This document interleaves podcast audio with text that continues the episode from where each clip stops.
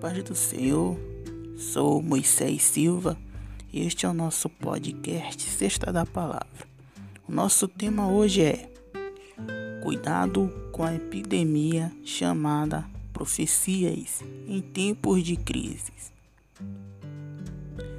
Você já percebeu que aumentou os profetas nesse momento em que vivemos? Em 1 João capítulo 4, versículo 1 nos diz: Amados, não acrediteis em qualquer espírito, mas avaliai se os espíritos vêm de Deus, porque muitos falsos profetas têm saído pelo mundo. O texto é sucinto em mostrar que existe vários espíritos.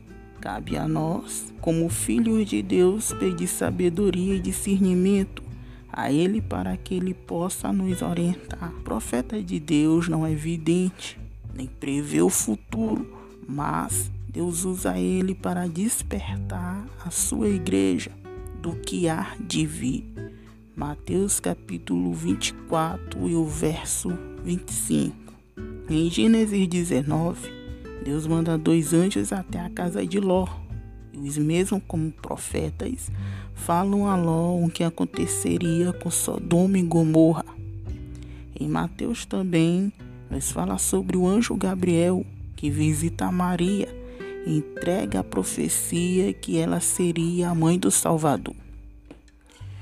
O que se vê hoje é uma concorrência de profetas e profetisas.